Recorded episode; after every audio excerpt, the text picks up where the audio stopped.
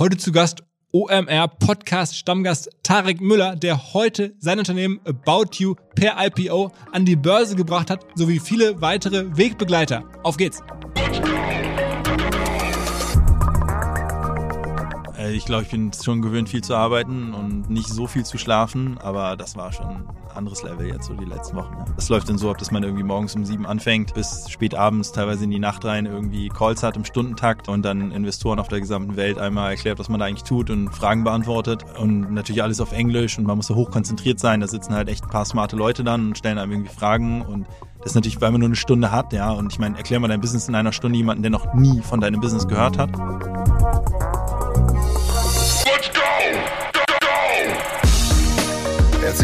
Beim OMR Podcast mit Philipp Westermeier.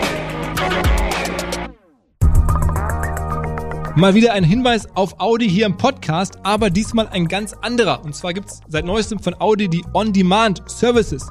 Was heißt das genau? Am Ende sind es zwei Produkte. Einmal Audi Rent, also man kann sich ein Audi mieten und zwar direkt bei Audi. Man kann da heute einen Standort auswählen, einen Zeitraum auswählen, bekommt dann morgen ein Fahrzeug, super geeignet für Wochenendfahrten, für Gewerbefahrten. Ähm, man bekommt vor allem auch Fahrzeuge, die man normalerweise nicht so einfach über Vermietung bekommen kann, kann die mal kennenlernen. Das ganze Vollkasko, unbegrenzte Kilometer, keine versteckten Kosten. Es nennt sich Audi Rent. Und das zweite ist Audi Subscribe. Man kann da von vier bis zwölf Monaten Mietzeitraum Fahrzeuge mieten. Ähm, also auch da muss man gar nicht erst zum Vermieter hingehen, sondern bekommt das Auto dann direkt vor die Haustür geliefert. Und es gibt auch da wahnsinnig attraktive Modelle. Ich kann aus eigener Erfahrung sagen, e-tron zum Beispiel gibt es da. Super Fahrzeug, muss man mal erlebt haben. Für das Angebot von Audi Rent habe ich hier ein Angebot 5% Rabatt mit dem Code OMR2021 einzulösen unter audi.de slash OMR. Das Fahrzeug kann übrigens im Rahmen dieses Angebots für maximal drei Tage gemietet werden. Bis Ende Juli kann man jetzt Reservierungen vornehmen und man muss diesen Code eingeben in der App oder bei der Online-Zusammenfassung der Buchungsdetails. Wie gesagt, alle Infos audi.de slash OMR. Wir und unser Partner Vieh Brockhaus haben die Hoffnung, dass unter den Hörern dieses Podcasts welche dabei sind, die gerade überlegen, ein Haus zu bauen. Dann käme nämlich möglicherweise Vieh Brockhaus sehr hilfreich ins Spiel. Vieh Brockhaus übrigens ohne H, V-I-E Brockhaus. Die sind, und das ist ganz wichtig, kein Fertighausbauer, sondern die bauen Massivhäuser Stein auf Stein in garantiert kurzer Bauzeit. Alle Häuser haben 10 Jahre Garantie und äh, die Häuser sind sehr wohngesund, also es wird eine Luftreinigung vorgesehen, die Pollen und Viren und Feinstaub filtert. Außerdem wird gebaut im KfW 40 Plus Standard, das heißt besonders energieeffizient. Ich habe einen sehr engen Freund, den Jan Beckler, der gerade mit Viehbrockhaus baut und der meinte dringend darauf hinweisen, keine Fertighäuser, sondern Massivhäuser. Man kann dann im Katalog anschauen, was die alles so haben. Da kann man sich trotzdem was auswählen, aber auch sehr viel anpassen. Ähm, so läuft das Ganze. Also mal reinschauen unter viehbrockhaus.de slash OMR ganz besonderer Podcast heute. Großer Tag für Hamburg möglicherweise, großer Tag für die E-Commerce-Landschaft in Europa, großer Tag für Otto. Es ist der Tag des About You IPOs und wer uns regelmäßig hört, der weiß, wir sind mit About You eng befreundet, verflochten in einigen Bereichen. Der Tarek Müller zum Beispiel, der Gründer, ähm, ist der regelmäßiger Stammgast in diesem OMR-Podcast. Wir machen regelmäßig Dinge zusammen. Vor kurzem war ich Finalist bei den About You Awards, all solche Dinge. Und deswegen kommt jetzt ein neues Format, eine, ein Panoptik Panoptikum, eine Collage an verschiedensten Stimmen zum About You IPO. Wir legen gleich los mit dem Tarek Müller selber. Wir haben gestern Abend noch gesprochen, also am Tag, am Vorabend des IPOs, haben wir ein bisschen erzählt, was er da jetzt gerade so macht, wie es ihm geht, worüber er nachdenkt. Und dann gibt es eine ganze Reihe von Weggefährten, von Experten wie Jochen Krisch bis hin zu Tareks Schwester. Und am Ende wird uns Lena Gerke erklären, ob sie jetzt auch About You Aktien kauft und warum oder warum nicht. Und dann ergab sich gerade Folgendes. Ich lief hier bei uns im Büro über den Flur und stolperte in meinen alten Freund Alex Graf, seines Zeichens ja auch alter Freund von About You und E-Commerce-Experte. Auch hier ist ein Podcast bekannt. Und dann sagte mir alles so tatsächlich, Moment mal, eigentlich gehöre ich auch in den Podcast rein, weil ich habe ja About You quasi mitgegründet, Alex. Ja, moin, erstmal vielen Dank und äh, wir, hab, wir machen ja gleich noch einen Podcast hier über, über dich. Ja, wir machen das hier gegen, gegenseitig. Ähm, es war tatsächlich so, ich weiß gar nicht, ab, nach, nach einer Weihnachtsfeier von Net Impact äh, damals hatte uns der Marc Berg, jetzt der ähm, ähm Chef von FreeNow, damals der Strategiechef von Otto, eingeladen, äh, Tarek und mich ähm, als, äh, als E-Tribes-Mitarbeiter, um mal zu überlegen, was kann man für B2C-Geschäftsmodelle gründen, die deutlich moderner sind als Otto, Bauer und Schwab und die irgendwie Salando was entgegensetzen können. Und dann waren wir am Tag nach der Weihnachtsfeier, haben wir da verschiedene Geschäftsmodelle gebrainstormt. Ich habe hart für das Thema Logistik, ja, Schaufel im Gold raus äh, verkaufen, äh, gepitcht und irgendwann kam Tarek mit so einer App-Idee um die Ecke. Wir müssen mal so E-Commerce mehr so mit, wie so eine App Store äh, betreiben und daraus ist tatsächlich About You entstanden. Okay, okay. Und du würdest aber auch heute sagen, ich meine, du bist ja selber mit Spriker unterwegs. Im Logistikbereich kann man mehr oder weniger also Software, aber mehr oder weniger die Schaufel. Ähm, und ist noch nicht klar, wer am Ende erfolgreicher ist. Ob der Tarek mit About You oder du mit Striker? Das ist natürlich schwierig zu bewerten bei einem Modell, was heute an der Börse über 4 Milliarden äh, Dollar wert ist. Ich bin immer noch der Meinung, dass man, wenn man Schaufeln verkauft, eine Infrastruktur bereithält, irgendwie kleine Lager bereithält, sieht man ja auch im Gorillas gerade, was da gerade passiert, dass man damit deutlich besser gefahren wäre. Aber ich verstehe natürlich auch, dass Otto damals das Interesse hatte, die eigene Infrastruktur, Hermes und Co. ideal ähm, auszulasten. Das war ja gar nicht absehbar, dass sich ein Otto doch noch so gut entwickelt, wie es bisher der Fall ist. Aber ich bin weiterhin auf der Schaufel Schaufelseite unterwegs. Und war es für dich jemals eine Idee oder eine, eine Frage, auch bei About You mitzugründen? Weil so, so warst du früh dabei, du bist mit Tarek ja bei einigen anderen Projekten auch ähm, involviert. Warum hast du da nie mitgemacht? Ja, das war tatsächlich eine Frage, die Nils Seebach und ich mir damals stellen mussten. Wir sind ja beide damals aus dem Corporate-Umfeld gekommen. Also ich bin da gerade bei Otto raus gewesen, ähm, als ich da mit, mit, äh, bei Net Impact mitgemacht habe als Geschäftsführer. Und Nils ist gerade bei HSBC raus gewesen und bei einem anderen Corporate. Wir haben gesagt, naja, jetzt wieder zurück in so ein Corporate Startup. Ähm, das war ja so ein Hype ähm, Thema damals auch, das, das wollen wir eigentlich nicht. Äh, wir wollen jetzt unsere eigenen Sachen machen und ähm, deshalb haben wir uns da eigentlich zurückgezogen, aber es ist, ist uns jetzt nicht schlecht ergangen. Ne? Mit E-Tribes läuft und mit Spriker ist ja jetzt auch nicht so schlecht. Ja, genau, man hört da immer wieder so Milliardenbewertungen kurz bevor und so, also insofern müssen wir nochmal ausführlicher besprechen. Also es äh, war für dich trotzdem die richtige Entscheidung. Für uns war es die richtige Entscheidung. Ich glaube, das Team, was äh, Tarek da zusammengetrommelt hat mit äh, Sebastian Betz und Hannes Wiese, ist ein, ist ein absolutes Traumteam. Und äh, äh dass man so weit kommt nach äh, so vielen Jahren, das zeigt natürlich auch, dass die das Durchhaltevermögen haben, auch die Fähigkeit haben, das aufzubauen. Das war nicht planbar und absehbar, da 300 Millionen an so zwei knapp über 20-Jährige zu, zu, geben. Vor ja, mittlerweile acht Jahren ist es ja, glaube ich, her. Ähm, aber es ist einfach ein mega Team geworden und ich glaube, die Entscheidung ist immer noch äh, gut. Ich fühle mich immer noch happy auf der Schaufelseite. okay, okay. Und nochmal zum Schluss, weil du auch gerade zu mir meintest, für Hamburg äh, eine große Sache ist, entstehen jetzt ja möglicherweise sogar äh, neue Millionäre hier in Hamburg? Für Hamburg ist es deswegen eine große Sache, wenn man, jede Stadt hat ja so seine großen Arbeitgeber. Ne? Ein, Otto ist, äh, ein Otto ist das hier in Hamburg, ein Bayersdorf, ein Hapag-Lloyd und ähm, die dann ganze Generationen prägen. Ne? Wo will ich arbeiten, wie will ich arbeiten? Und ich glaube, About You ist jetzt auf dem Weg, so ein großer neuer Arbeitgeber zu werden, der das Stadtbild prägt, der auch so ein bisschen die, äh, die nächste ähm, Generation prägt, der, der E-Commerce äh, ähm, Mitarbeiter und, und Arbeiter. Deswegen ist das, glaube ich, kann man es gar nicht hoch genug bewerten, was hier gerade ähm, passiert. Wenn man sich die Zahlen anguckt, gestern kam ja das Börsenprospekt raus, da kann man ja, ich weiß nicht, ob ihr darüber auch schon Podcast aufgenommen habt, das ist ja schon alles extrem solide. Also da stehen noch, glaube ich, gute fünf bis 15 Jahre äh, dem Business ähm, bevor und äh, da stehen alle Ampeln auf grün. Deswegen ähm, glaube ich, kann hier so das nächste, der nächste große Hamburger Konzern entstehen. Okay, also dazu, das war jetzt spontan. Alex Graf hier auf dem OMR Hauptquartier Flur kurz eingesammelt. Wir machen jetzt gleich weiter. Aber erstmal jetzt richtig rein in den Podcast und das erste Gespräch jetzt von gestern Abend mit Tarek himself. Auf geht's. OMR Sonderpodcast am Dienstagabend erscheint morgen. Morgen Mittwoch ist außerdem Tag des About You IPOs. Deswegen dieser Podcast mit ganz vielen Wegbegleitern und standesgemäß eröffnet. Er ist Dienstagabend hier für ein paar Minuten reingesprungen von About You Gründer und OMR-Stammgast Tarek Müller. Moin Tarek. Moin Philipp. Kommt morgen der krasseste Tag in deinem Berufsleben? Ach, der, also der krasseste, weiß ich gar nicht. Nee, ich glaube, es ist nicht unbedingt der krasseste. Es ist aber, also, es ist auf jeden Fall was Besonderes und was, was man wahrscheinlich auch nur einmal im Leben macht. Äh, und insofern ist schon ein sehr spezieller Tag. Und ich glaube, ich habe ja relativ früh mit Unternehmungen angefangen und habe gerade so in den ersten Jahren, glaube ich, viele, viel, also oft die Situation gehabt, Dinge wirklich komplett zum ersten Mal zu machen und komplett gar nicht wissen, zu wissen, was einen erwartet und so. Das war jetzt die letzten sieben Jahre nicht so unbedingt der Fall, ja. Ähm, das war trotzdem aufregend und war irgendwie krass, aber ja, also E-Commerce habe ich jetzt schon lange gemacht und aber also war jetzt nicht so, wo ich so gar nicht wusste, was mich erwarten wird irgendwie. Das ist immer recht absehbar, irgendwie auf der Tagesebene. Ne? Und das ist schon, glaube ich, speziell. Also, weil den ersten Tag des Tradings äh, an der Börse, den habe ich halt noch nie mitgemacht und ich weiß gar nicht, was uns morgen erwarten wird.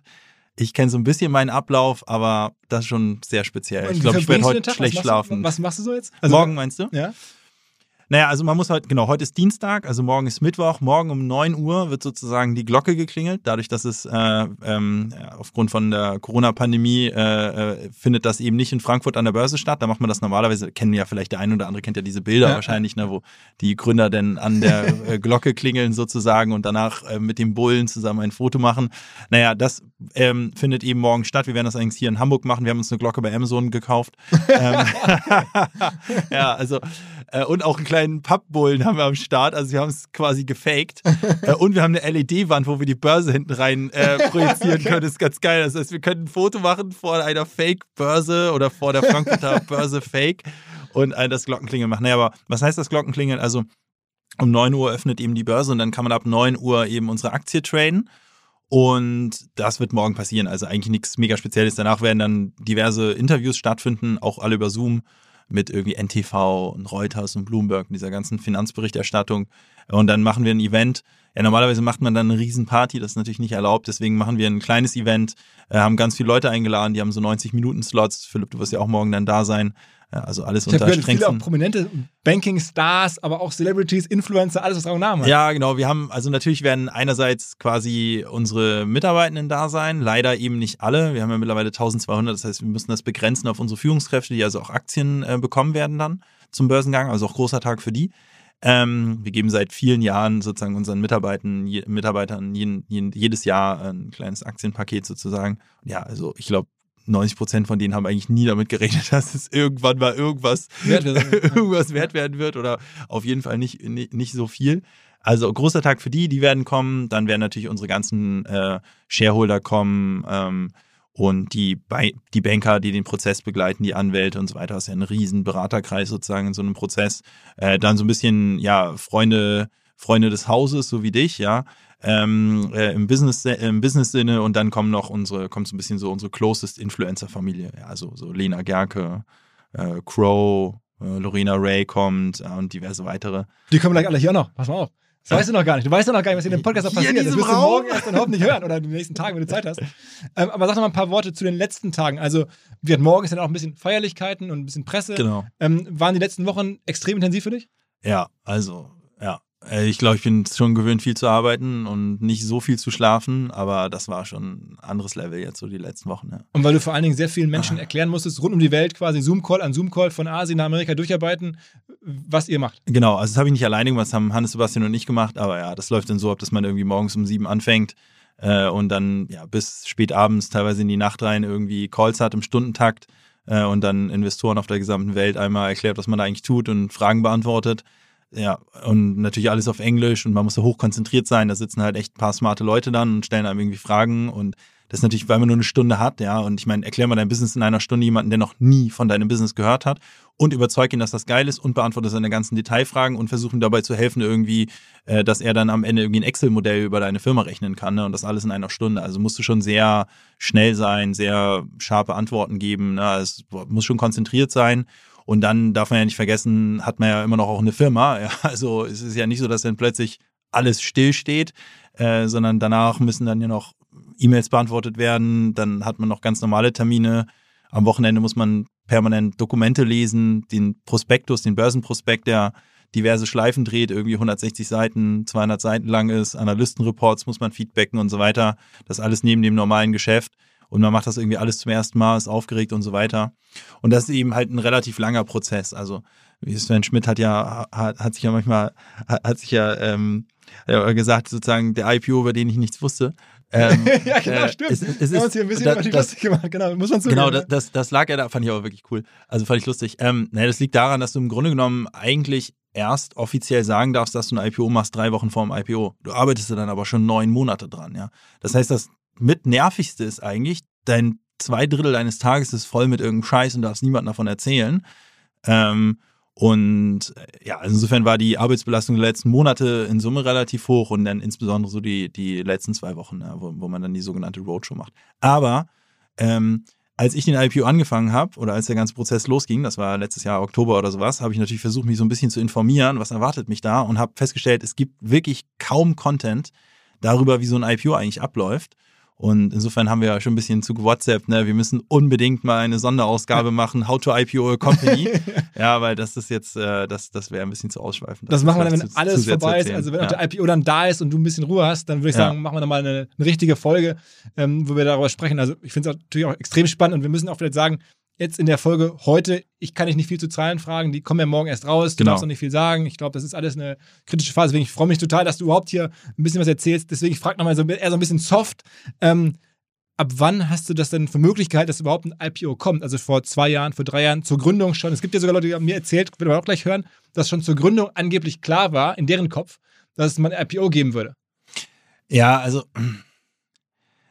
das richtig krass absurde ist, wir haben, wir geben unseren Mitarbeitenden eben, wie gesagt, diese Aktienoption aus und da haben wir denen eine Excel mitgegeben und in der Excel stand drin, April 2021 werden wir IPO und ein Zielwert. Und den, die Excel haben wir, glaube ich, weiß nicht wann, 2016 aufgesetzt oder sowas. Aber das war ehrlicherweise, das war wirklich komplett geraten. Ja, also es ist schon krass, dass es jetzt aufging und also das ist so, das war, das war jetzt auch, wir, wir haben jetzt nicht darauf hingearbeitet, im April 2021 unsere Firma zu IPO. Ja, das war einfach krass geraten. Ja. Und Corona war auch ein Helfer oder, oder oh, egal? Ja, hat seine Vor- und Nachteile gehabt. Ne? Also unser, unser Geschäft selbst war jetzt keine wie krasser Corona-Gewinner. Natürlich sind aber die Börsenbewertungen hochgegangen. Ne? Und das ähm, es ist ja immer so, dass man spricht ja von ja, äh, Fenstern sozusagen, die sich öffnen für Börsengänge. Wenn man sich das so anguckt auf einer Zeitleiste, dann sieht man, dass es so ist, dass es über lange Perioden kaum IPOs gibt und dann hast du krass viele IPOs, ne, wieder kein oder wenig. Ne? Das heißt, es öffnen sich sozusagen so Fenster auf, ne, wo der Kapitalmarkt dann Bock hat, irgendwie auf IPOs und die Bewertungen grundsätzlich gut sind. Mm, und das, da ist jetzt schon, da ist jetzt so, das Fenster ist so, würde ich sagen, Dezember letzten Jahres oder sowas quasi aufgegangen und ist jetzt gerade aber auch dabei, sich zu schließen, muss man ganz ehrlich sagen. Also so die letzten Wochen waren kein einfaches Umfeld für IPOs. Ähm, da sind auch viele dann abgesagt worden. Und das Problem ist aber, du musst eigentlich neun Monate vorher anfangen, dich vorzubereiten. Das heißt, wenn das Fenster aufgeht, ist es eigentlich schon zu spät. Ja? Ähm, und du musst eigentlich anfangen, irgendwie dein, deine Firma auf ein IPO vorzubereiten. Und das haben wir halt eben erst äh, Q4 letzten Jahres, damit haben wir erst, haben wir erst begonnen. Ja, das hat ein bisschen Glück, weil da war das Fenster noch gar nicht so richtig offen. Da haben wir gesagt, Wie fängt das an? Dann rufst du einen anfangen. Investmentbanker an und sagst, ich habe mal eine Idee? Ja, genau. Ich glaube, das müssen wir mal in einem, in, ja, in, in, in okay, genau. Sonderdings machen. Aber ja, klar, also erstmal besprichst du dich in den Shareholder-Kreisen und so weiter. Und ja, auf die Frage sozusagen, wann haben wir damit gerechnet? Also pff, nie und immer irgendwie, keine Ahnung, irgendwas zwischen nie damit, also nicht damit gerechnet, dass es irgendwann passiert und immer, aber auch schon sag ich mal, alles so gebaut, dass es sich IPOen lässt. Ja, also Bilanzen, Governance, Compliance, so diese typischen Sachen, die du dann als ähm, Kapitalmarkt gelistetes Unternehmen eben beachten musst. Das war uns schon so grob klar, was uns da erwarten wird. Äh, auch schon vor vielen Jahren und wir haben eben immer darauf geachtet, dass wir uns da nichts verbauen, zumindest. Ne? Dass wir die Option haben. Es ist eigentlich nicht so, dass jetzt Hannes, Sebastian und ich irgendwie immer gesagt haben, wir wollen jetzt auf Biegen und Brechen IPO. Äh, auch das können wir mal in der Sonderausgabe besprechen. Das hat also seine Vor- und Nachteile. Ähm, und es hat eben nicht nur Vorteile. Ne? Ähm, war auch für euch mal so ein Spec oder so ein Thema? Nee, das war kein Thema. Also, denn wir wollten das schon, ja, so richtig machen. Dann. Also, ja, was jetzt nicht heißt, dass ein Spec kein richtiger IPO ist, aber ähm, auch das hat seine Vor- und Nachteile. Auch ein Spec hat seine Vorteile, muss man sagen. Sowohl für Investoren als auch fürs Unternehmen. Äh, vor allen Dingen auch fürs Unternehmen. Ist ein beschleunigter Prozess. Ähm, aber ich glaube, wenn du die Möglichkeit hast, das einmal komplett richtig zu machen, dann hat das schon auch ziemlich große Vorteile. Und so nervig dann es auch ist, irgendwie über Monate hinweg hunderte von Investoren zu treffen und die zu belatschen, ne? so nervig das in diesen Monaten ist, so sehr ist eben auch der Vorteil dann in den Jahren danach, ne? weil du kennst dann, du, also ich glaube, ich kenne ich kenn wirklich jetzt mittlerweile jeden großen Fonds äh, auf der Welt wahrscheinlich und kenne da halt die Leute, die eben den, den Tech-Bereich covern und kenne die Portfolio-Manager. Mit vielen haben wir mehrmals gesprochen. Ähm, man baut da eine Beziehung auf. Das sind ja dann die zukünftigen Shareholder auch. Ne? Und ja, das ist eben nicht, das nicht zu unterschätzen. Ähm, äh, man baut ein Gefühl auf für den Markt, man baut ein Gefühl auf für ähm, Sentiment, ja, was finden die gut, was schlecht, worauf muss man achten. Und das ist schon, das halte ich schon alles für, für sinnvoll, wenn man sich das zeitlich leisten kann. Und das meine ich aber mit quasi, mit zeitlich leisten, meine ich halt, ein Fenster öffnet sich und dann ist absehbar, dass sich das Fenster irgendwann auch schließen wird. Und wenn du jetzt quasi im März äh, gesagt hast, du willst jetzt deine Firma an die Börse bringen, hast du gar, gar keine Möglichkeit mehr, das in einem normalen Prozess zu machen, weil die, wenn du im März, also du brauchst schon mindestens neun Monate eigentlich, äh, um das quasi auf normalen Weg zu machen. Ne? Und da ist dann, wenn du jetzt im März dich dazu entschieden hast, ist die Wahrscheinlichkeit hoch, dass eben neun Monate später das Fenster zu ist. Ja, und dann kann Spec eben schon Sinn machen, was nicht heißt, dass du diese ganze, das ganze Investoren kennenlernen und Co. auch danach machen kannst. Ne? Aber ja gut, jetzt sind wir hier schon ein bisschen im Thema drin, ja. Sag mal ganz kurz, bevor, bevor wir hier auch wieder Schluss machen. Wir machen das dann noch ausführlich und gleich kommen noch wieder viele andere Stimmen. Ähm, was war in den letzten Tagen für dich so der absurdeste Moment? Irgendwas, was dir besonders hängen bleiben wird bei all der Arbeit, bei all dem ganzen Prozess? Irgendwas, wo du dachtest, okay, krass, what, what's happening? Ach, da, da gab es, glaube ich, gar nicht so den einen Moment. Also es war, es ist dann schon so eine ziemliche Achterbahnfahrt äh, der Entscheidungsgefühle und Entscheidungen, die zu treffen sind, ne? Und es ist sehr viel passiert dann in sehr kurzer Zeit, ne? Und du halt auch denkst, Alter, wir machen die Scheiße jetzt hier seit neun Monaten, bereiten wir den Kram vor und auf dem letzten Meter hast du dann halt, äh, geht das wirklich Schlag auf Schlag, ne? Mit den Entscheidungen, die zu treffen sind. Ähm, auch mit der Frage sozusagen, läuft es eigentlich gut oder nicht? Ähm, äh, und ja, mit vielen anderen Dingen. Und das es hat mich nicht so sehr überrascht, das habe ich schon, äh, habe ich schon gehört. Ich habe auch mit anderen Gründern geredet, die eben auch IPO schon gemacht haben. Äh, aber das ist dann schon, das ist schon krass. Und also es ist schon einfach auch krass. Ich meine, du kennst das auch, du bist auch Unternehmer. Ich meine, ich glaube, wenn man halt ein Unternehmen aufbaut, da passiert selten mal was von heute auf morgen. Ja? Also selbst Corona hat ja wenigstens zwei, drei Wochen gedauert, bis man so richtig realisiert hat, was passiert da eigentlich. Ne? Und dass man so richtig, so richtig quasi jeden Tag irgendwie oder dass man so Dinge macht, wo man eigentlich gar nicht so richtig weiß, was passiert eigentlich in zwei, drei Wochen, ja. Das ist schon, finde ich, eine, eine besondere Situation, äh, wenn man das zum ersten Mal macht. Ich glaube, wenn ich jetzt nochmal ein IPO machen würde, wäre das, würde ich da deutlich entspannter durchrauschen, weil ich halt viel besser wissen würde, was passiert. Aber dadurch, dass es eigentlich kein Content gibt, dadurch, dass du so dermaßen dicht bist mit Arbeit, dass du jetzt auch nie die Zeit hast, dass dir mal irgendwann mal ausführlicher erklärt, was passiert da jetzt eigentlich, ne? Und wie läuft das ab? Und dadurch, dass es dann doch auch alles oft sehr spontan ist, ähm, weil du dich eben sehr, sehr stark an den, am Marktsentiment orientieren musst, ist das dann doch alles schon, ja, ist schon, eine, ist schon so eine ziemliche, schon viel so ad hoc, ja, und nebenbei musst du ja noch ein Unternehmen führen, ne? Darf man ja auch nicht vergessen. So, und das war, dass ich, es gab jetzt nicht so einen Moment, der für mich überraschend war, aber es war schon spannend und äh, war auch geil. Also so, das mal miterlebt zu haben, äh, will ich nicht missen. Ähm, ist aber nichts, was ich jetzt auf jeden Fall nochmal machen möchte in den nächsten paar Jahren. Ähm, und ja, war halt vieles einfach neu. Ja, also glaub, du musst dir das alles gut merken. Stell mir so vor, wie bist du jetzt 32, äh, ne? 32, ja. Also acht Jahre noch, der nächste quasi IPO ist dann, wenn du dann sozusagen Hamburger Bürgermeister wirst oder sowas. Wenn du mit 40 dann antrittst oder so, hast du ja mal angesagt. Dann also in acht Jahren, ähm, dann ist das nächste ganz große breathtaking Erlebnis nach dem Börsengang kommt dann sozusagen, wenn du dann irgendwie die, die Schlüssel fürs Rathaus kriegst. Ja, ja. Hoffentlich kommen auch so ein paar von diesen Momenten. Es, ja, ist, ja, genau. es ist schön und grausam gleichzeitig irgendwie äh, solche Prozesse durchzumachen, ja, in so einer extrem hohen Geschwindigkeit Dinge zu machen, die man noch nie getan hat. Also wir drücken dir ganz OMR, kann ich sagen. Und ich glaube auch fast alle, die gleich oder alle, die gleich hier ähm, noch zu Wort kommen, drücken die Daumen äh, für, für morgen, für die ersten Tage. Ähm, und ganz großen Glückwunsch natürlich. Äh, Wahnsinnsleistung, super für Hamburg. Ich glaube, auch viele andere in Hamburg werden jetzt möglicherweise zu Investoren oder werden durch euch enabled, auch selber Investoren zu werden, verdienen mehr Geld als im normalen Jahr.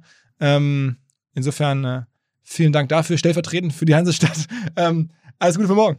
Ja, danke. Ich, ich war ein bisschen überrascht über diese Sonderausgabe. Ich habe es dann erfahren, als äh, du mich gefragt hast, ob ich dir mal die Nummer meiner Schwester geben kann. ich dachte, wow, was passiert jetzt? Genau. Aber ich habe es angekündigt, so. das wird die weirdeste WhatsApp, die du jemals ja, bekommen hast. Ja, echt so. Ich so, okay. ich, sagen, ich habe dich erst meiner Mutter gefragt. Und stimmt, dann, stimmt. Was willst du von meiner Mutter? Und ich so, ja, ja kann genau. ich dir nicht sagen. So, dann, ja, okay. okay. Nee, dann, wenn, das, wenn das der Grund ist, dann frag mal lieber meine Schwester. Also, und, dann, und dann hat meine Schwester mir gesagt, so, du, der, der hat mir irgendwelche Fragen geschickt, jetzt eine, also soll, soll ich irgendwas bedenken? Meine ich auch zu ihr, ey, pff, mach einfach, was du denkst. So, ne? Also erzähl mal bitte nichts hart peinliches, aber ansonsten äh, brauchst du jetzt nicht die Antwort mit mir abstimmen oder sowas. Und äh, aber ähm, äh, ja. Also keine Spoiler, jetzt gleich kommt unter anderem deine Schwester, aber es kommen auch andere Menschen zu Wort. Florian Heinemann, Jochen Krisch, Lena Gerke und so weiter.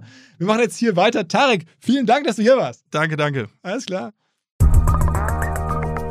So, jetzt schließt sich hier gerade ein sehr ungewöhnlicher Kreis. Und zwar ist planmäßig für diesen Podcast ein Hinweis auf die About You Commerce Suite vorgesehen, wie ich in den letzten Wochen schon häufiger gegeben habe. Dazu vielleicht ganz kurz gesagt, der Podcast hier ist in keinster Weise von About You gewünscht, eingefordert, irgendwie vorgeschlagen, sondern wir hatten die Idee, passend zum IPO sowas zu machen. Natürlich kennen wir uns ganz gut. Der Tarek wüsste ja noch nicht mal, wer die anderen Gäste hier im Podcast sein würden oder von denen die Sprachnachrichten kommen würden.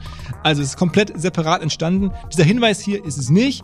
Ähm, den geben wir trotzdem sehr gerne. Ich glaube, es ist ein gutes Produkt. Die About You Commerce Suite. Da geht es darum, dass die Technologie, die About You, wie wir gerade hier überall hören, sehr erfolgreich ähm, gemacht hat, jetzt auch anderen angeboten wird. Natürlich gegen Geld. Man bekommt da eine Shop-Software von einem erfolgreichen Marktteilnehmer, die hilft bei der schnellen Internationalisierung, bei lokalem UX, bei Checkout, bei Omnichannel-Ansätzen. Man bekommt einen Connect zu globalen Marktplätzen.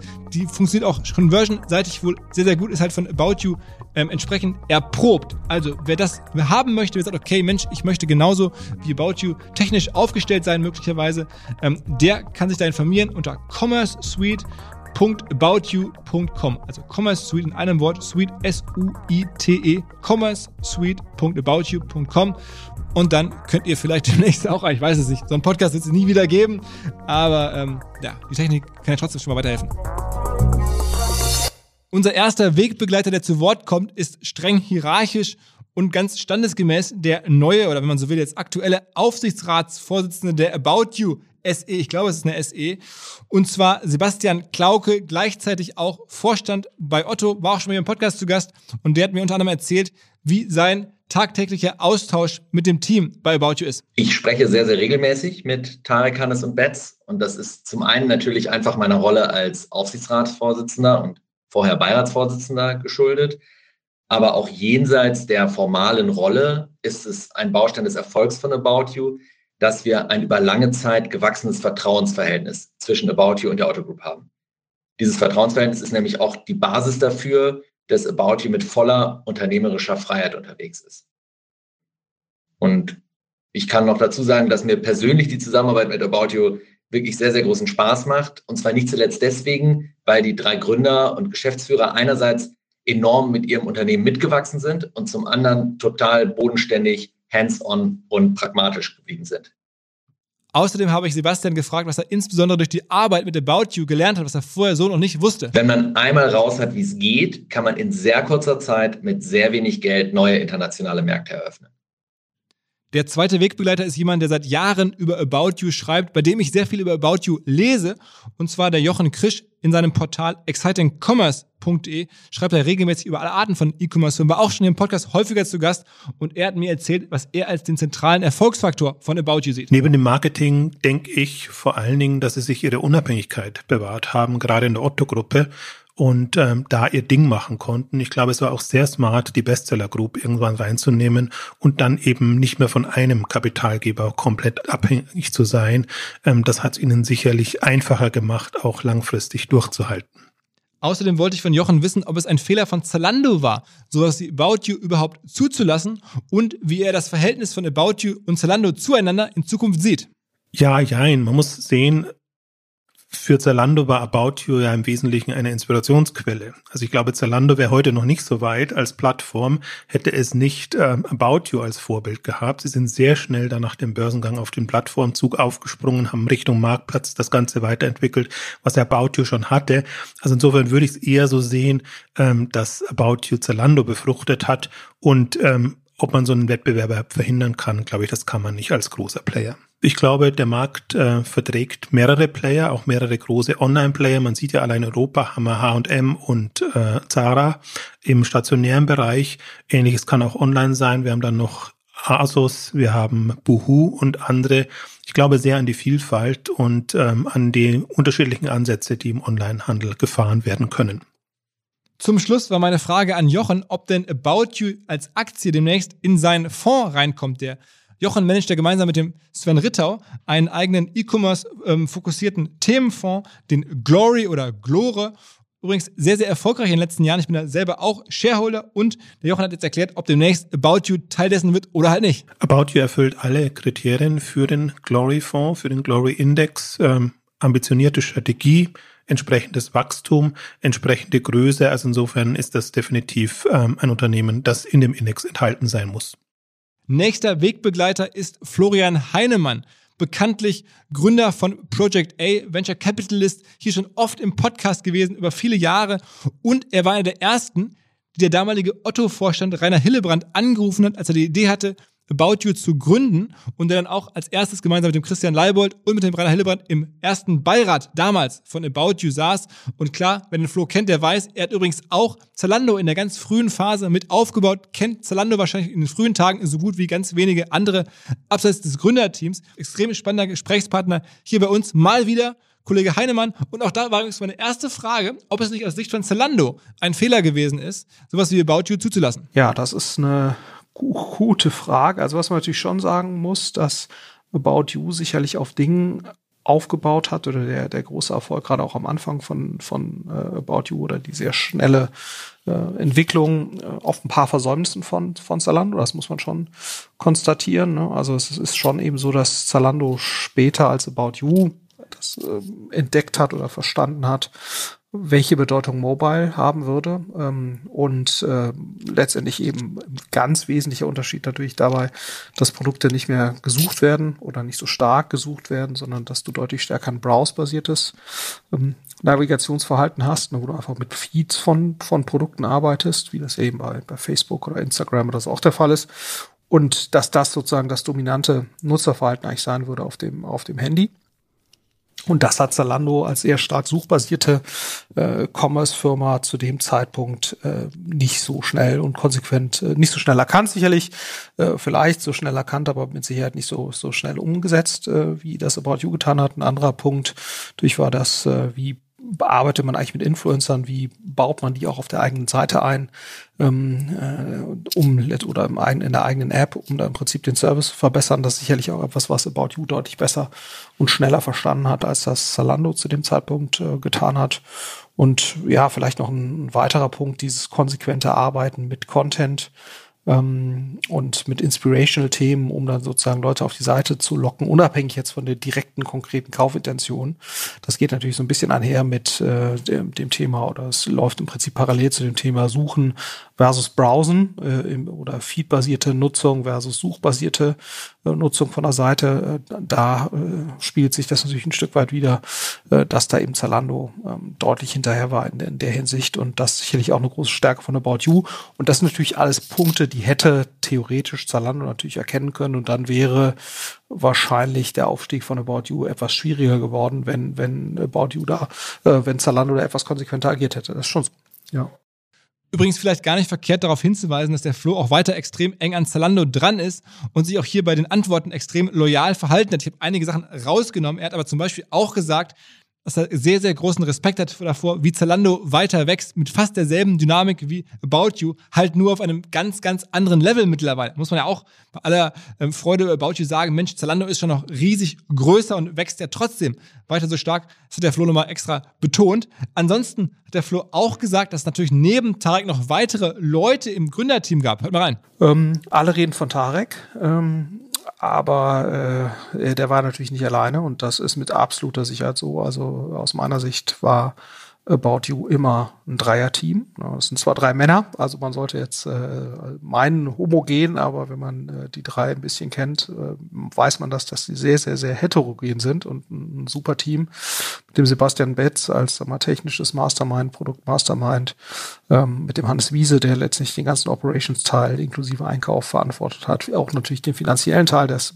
das darf man immer nicht vergessen bei ähm, E-Commerce extrem relevant, dass man letztlich das ganze Thema äh, die, der finanziellen Implikation des, was man da tut, dass man das sehr, sehr gut plant, ähm, datenbasiert äh, das vorantreibt. Und äh, das hat sicherlich Hannes ganz, ganz exzellent gemacht. Und klar, ne, und dann muss man natürlich auch sagen, Tarek äh, als sensationeller Außenminister, aber sicherlich auch derjenige, der das ganze Thema Marketing, CRM äh, stark vorangetrieben hat, sicherlich aber natürlich auch die Themen äh, wie man jetzt Influencer-Marketing auf der Seite vernünftig einbaut und, so und sowas. Also das äh, sind schon alles auch sicherlich Themen, die von, von Tarek sehr stark kamen, aber es ist eben nicht nur Tarek, es ist ganz klar, sind die drei Köpfe und dahinter auch ein super Team. Ne? Das darf man auch nicht vergessen. Also ein sehr, sehr gutes Marketing-Team, sehr gutes Tech-Team, äh, sicherlich auch jemand wie ein Rainer Hillebrand, der überhaupt dafür gesorgt hat, dass das Setting so funktionieren äh, konnte innerhalb von Otto. Das muss man auch sagen, auch eine grandiose Leistung. Ähm, und, und das hat nach meiner Wahrnehmung schon sehr, sehr starken Rainer Hillebrand vorangetrieben, aber sicherlich auch ein Benjamin Otto, der auch am Anfang operativ mit dabei war und dann später jetzt immer noch als sehr wesentlicher äh, Gesellschafter auch zusätzlich zur Otto Group ähm, da eben den Rahmen mit dafür geschaffen hat, dass sowas wie About You entstehen konnte. So, und äh, ich glaube, dass, aber klar, die wichtigsten Personen, äh, würde ich schon ganz klar sagen, sind äh, neben Tarek, äh, Hannes Wiese und Sebastian Betz und äh, dann sicherlich sozusagen die zweite Managementreihe direkt dahinter.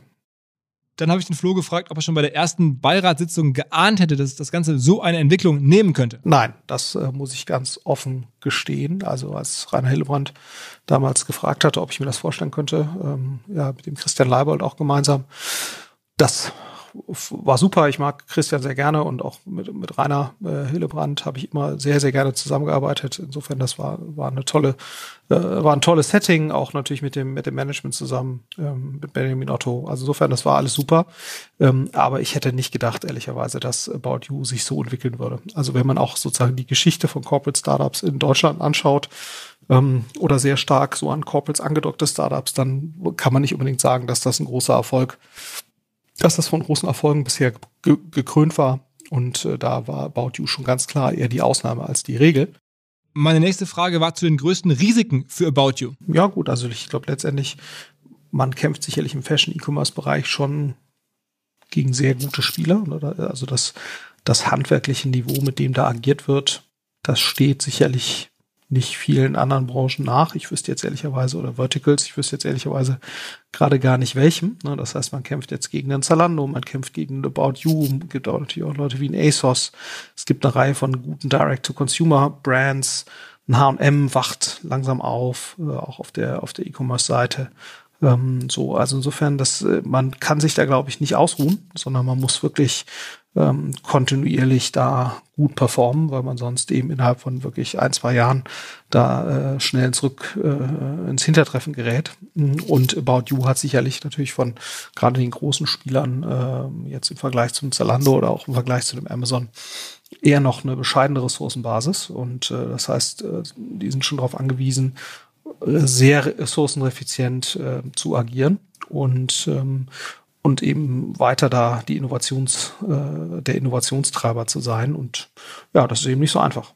Dann habe ich den Flo gefragt, wie denn das Endgame für About You aussehen könnte. Ja, also ich glaube, About You ist schon vermutlich groß genug, um äh, aus eigener Kraft sich weiterzuentwickeln und hat auch die Kompetenzen. Also da, insofern äh, muss das Endgame ist, glaube ich, jetzt nicht irgendeine Art von Hafen bei irgendwem, sondern man kann sich sicherlich schon vorstellen, dass die Firma alleine äh, erfolgreich sein wird. Gerade jetzt natürlich, wenn der Börsengang gelingt und, und Kapitalbeschaffung über die Börse ein valider Kanal ist. Ähm, ich glaube, die sind gut positioniert. Und insofern kann ich mir schon vorstellen, dass jetzt ein weiteres Wachstum als eigenständiges Unternehmen an der Börse auch tatsächlich das Endgame ist. Ich kann mir auch vorstellen, gab es auch immer wieder Spekulationen, dass man es doch irgendwann gemeinsam mit einem Zalando tut, ähm, um letztendlich ähm, ja äh, der Herausforderung Amazon hm, und, und den Bemühungen von Amazon im Fashion-Bereich dauerhaft eben zu widerstehen. Heute habe ich etwas ganz, ganz Neues bekommen von den Kolleginnen und Kollegen von Vodafone. Und zwar kein Tarif, kein digitales Event, sondern ein Schloss. Und zwar keins, das man besichtigen kann oder beziehen könnte, sondern eins, mit dem man Türen und Lagerhallen abschließen kann. Ich habe so ein Schloss zum ersten Mal gesehen, als ich in der Highschool war, in der 11. Klasse. Da habe ich meinen Locker damit abgeschlossen. Mittlerweile gibt es auch ganz viele Fitnessstudios. Also diese Art Schloss. Und zwar kann man das jetzt digital öffnen. Man muss sich keinen Code mehr merken. Man kann so ein Schloss digital betreiben, darüber auch Zugänge vergeben und steuern. Das ganze Projekt ist eine Kooperation mit dem Schlosshersteller Abus und dieses Schloss ist dann versehen mit einer SIM-Karte, einem Bluetooth-Modul, mit einem Bewegungssensor, einem GPS-Sender. Also extrem sichere Sache und wahrscheinlich für ganz viele Firmen, die Hardware herstellen, die vielleicht Baustellen betreiben, die auf jeden Fall sensible haptische Geräte irgendwo stehen haben. Interessant. Alle Infos dazu unter vodafone.de slash smart-lock, also L-O-C-K wie Lock. vodafone.de slash smart-lock. Als nächstes habe ich keine Kosten und Peinlichkeiten gescheut. Ihr habt es ja anfangs gehört, auch das private Umfeld von Tarek so ein bisschen hier in den Podcast reinzubekommen. In diesem Falle seine Schwester, die Donja Müller, die Ethnologin ist, was ganz, ganz anderes macht, offensichtlich als der Tarek, aber in der Familie so als das gute Gewissen äh, gilt. Und ich habe sie zum Beispiel gefragt, wir haben uns noch nie persönlich kennengelernt, aber per WhatsApp, ob es für sie nicht vielleicht etwas gewöhnungsbedürftig gewesen ist, dass ausgerechnet ihr Bruder so ein national bekannter Unicorn-Founder geworden ist. Naja, gewöhnungsbedürftig nicht unbedingt, weil ich war ja auch schon immer irgendwie Teil davon und konnte es schon immer einfach Schritt für Schritt nachverfolgen. Aber wenn ich dann so im Kiosk stehe und da sein Foto in der Zeitung sehe oder einen Artikel über ihn lese, dann ist das auf jeden Fall schon noch mal ein bisschen komisch manchmal und da muss ich dann schon auch mal schmunzeln und denke mir so, hm, was? Das ist der, mit dem ich früher in der Sandkiste saß und Sandkuchen gebacken habe. Das ist dann schon doch noch manchmal ein bisschen komisch, aber ja, im Kontakt mit ihm ist das alles total natürlich, weil das entspricht einfach allem, Tareks Wesen, so wie er ist. Er beobachtet die Welt und was vor sich geht und analysiert es und passt eben sein Handeln dem an. Dann habe ich sie gefragt, ob das in ihrer Familie, also bei den Müllers aus Hamburg-Harburg, zumindest wohnen da, glaube ich, die Eltern vom Tarek noch, da kommt er zumindest her, ähm, eine Rolle spielt, dass er auf einmal so einen krassen Job hat. Und man kann ja auch nachlesen, dass es ihm auch wirtschaftlich sehr, sehr gut geht. Der Spiegel hat mal geschrieben, er dürfte zu den reichsten Menschen in Deutschland in seiner Generation gehören. Ich glaube, dem ist nicht zu widersprechen. Aber das scheint keine so große Rolle zu spielen, sagte mir die Donja. Natürlich spielen seine Erfolge auf jeden Fall eine Rolle, aber genauso spielen seine Erfolge eine Rolle, wie eben die Erfolge von uns allen eine Rolle spielen und auch irgendwie ja, auch eine gleiche Rolle. Ähm, sobald sich jemand über etwas freut, was passiert, freuen wir uns einfach alle miteinander. Aber ich würde sagen, diese Erfolge nehmen jetzt bei uns in der Familie auch keinen so unfassbar großen Stellenwert ein. Also wir unterhalten uns über unsere beruflichen ähm, Tätigkeiten, aber wir unterhalten uns natürlich auch äh, vor allem über ganz viel anderes und diskutieren total gerne miteinander. Wenn wir zusammenkommen beim Abendessen, dann ähm, reden wir auf jeden Fall ununterbrochen und diskutieren und philosophieren über äh, die ganze Welt und äh, unsere Position da drin.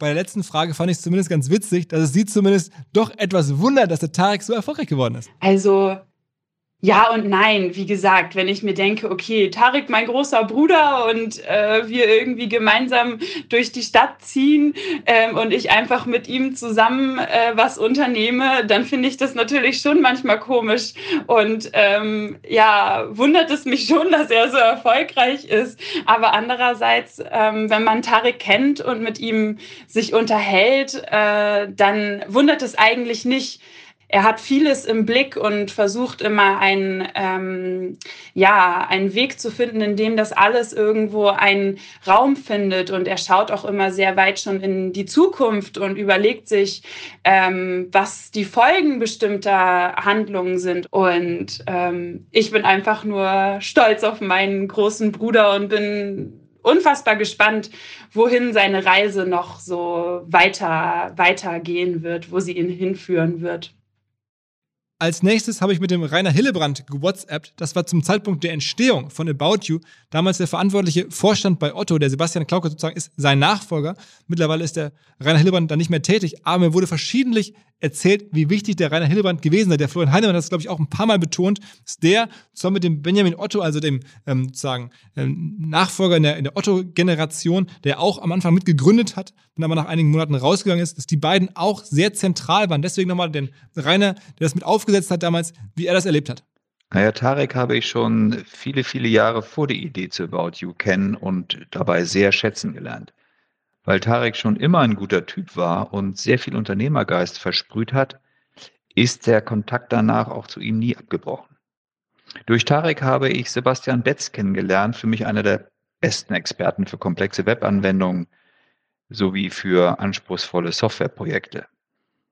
Sebastian hat viele Projekte mit äh, Tarek zusammen realisiert und in dem Kontext habe ich ihn dann eben kennengelernt. Hannes Wiese war einer der führenden Köpfe in, in meinem Vorstandsstrategiebereich, der von der Stunde Null an die erfolgreiche Entwicklung von About You mit begleitet und getrieben hat. Du siehst, ich kenne alle schon recht lange. An ein wirkliches erstes Treffen der drei kann ich mich ehrlich gesagt gar nicht mehr erinnern. Für mich fühlt es mich so an, als wären die schon immer zusammen. Dann hat der Rainer kurz beschrieben, wie das Gründungsteam damals überhaupt entstanden ist. Im Rahmen eines bereichsübergreifenden Workshops mit Beteiligung externer Experten, unter anderem eben auch Tarek Müller, haben wir Ideen entwickelt, wie wir ein rein online ausgerichtetes Geschäftsmodell aufstellen können und wie es aussehen müsste, das alternativ zu Otto eine führende Position im deutschen und europäischen Modehandel einnehmen kann. Herausgekommen ist das sogenannte Projekt Collins, in dem das Geschäftsmodell von About You entwickelt worden ist. Gesellschafter und Vorstand hatten eine ganz klare Vision und den gemeinsam erklärten Willen, das Geschäftsmodell erfolgreich zu machen. Und als wir dann überzeugt waren, das richtige Team für das Startup gefunden zu haben, war ich überzeugt, dass wir das packen, wenn wir es richtig machen und somit auch kräftig investieren.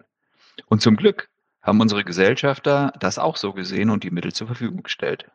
Und zum Schluss habe ich den Rainer übrigens auch gefragt, ob er eigentlich das Gefühl hat, dass er ausreichend Wertschätzung erfahren hat für seine Verdienste, unter anderem ja die de facto Mitgründung von About You. Er hat außerdem Project A mit aufgesetzt, den Fonds von Florian Heinemann. Er hat E-Ventures, die heute Headline heißen, mit initiiert oder da größere Summen investiert, die sehr, sehr gut ähm, sich verzinst haben. Und ja, also am Ende die Frage, hat es jetzt für ihn alles gelohnt? Weil meine Wahrnehmung ist, gar nicht so viele Menschen kennen jetzt Rainer Hillebrand und er hat doch einiges für Otto bewegt. Hat man ganz genau zwischen die Zeilen. Naja, ich habe sehr viel verbale Wertschätzung für die diversen erfolgreichen Aktivitäten erhalten. Und zum Schluss habe ich Supermodel, Top-Influencerin Lena Gerke, die ja gemeinsam mit About You eine Firma betreibt, mittlerweile Leger, gefragt, welche Rolle About You heute in ihrem Leben spielt, die gemeinsame Firma und wie sie überhaupt damals zu About You gekommen ist. Bei mir hat alles damit angefangen, dass äh, Julian Jansen von About You, damals noch von You and Idol, äh, mich gefragt hat, ob ich mir vorstellen könnte, ähm, Testimonial zu werden bei You and Idol und mitzumachen. Ich kannte Julian von einer Fernsehproduktion ähm, in Österreich und bin dann das erste Mal in Bezug auf About You mit ihm zusammengestoßen und ich habe, ich glaube, einige Male abgelehnt und erst als äh, You and Idol About You wurde, habe ich quasi gesagt, okay, ich ähm, habe Lust, mit euch zusammenzuarbeiten, aber nur, wenn ihr mit mir mein eigenes Label gründet und ähm, mit mir diesen Weg geht. Und äh, das war, ja, der Anfang von Leger. Mittlerweile kann man sagen, dass Leger bei mir schon 90 Prozent der Arbeitszeit einnimmt. Ich arbeite tagtäglich an den unterschiedlichsten Projekten bei Leger und ähm, bin ähm, täglich im Austausch mit dem Team. Es wächst und wächst. Es macht so viel Spaß. Ähm, wir ziehen jetzt in ein paar Monaten in unser neues Büro ein und ähm, da bin ich wirklich auch in jedem Prozess involviert. Ähm, möchte, dass das auch für das Team einfach ein schöner Platz wird und ja, es ist natürlich auch so ein Next Step ähm, in die Eigenständigkeit von der Leger GmbH. Und zum Schluss habe ich natürlich auch noch gefragt, ob auch Lena am Ende About You Aktien zeichnen wird. Aber nur ganz kurz zur Sicherheit, sie ist natürlich keine professionelle Aktienanalystin, macht das nicht beruflich. Auch ihre Empfehlung oder Nicht-Empfehlung hier reflektieren, glaube ich, nichts, was ihr deswegen direkt tun solltet, logischerweise. Ich werde auf jeden Fall Aktien kaufen, natürlich. Ähm, das ist ja quasi, ähm, ja, mittlerweile sind das alles sehr, sehr gute Freunde. Das ist wie Familie und wir ziehen alle an einem Strang und deswegen supporte ich ähm, About You sehr und glaube natürlich auch an das Unternehmen einfach und deswegen werde ich auf jeden Fall dabei sein, wenn es losgeht mit dem Aktienkauf.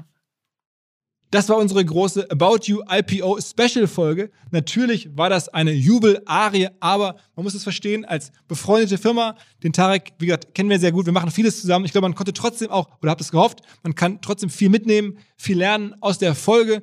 Und am Ende noch der Disclaimer und Hinweis.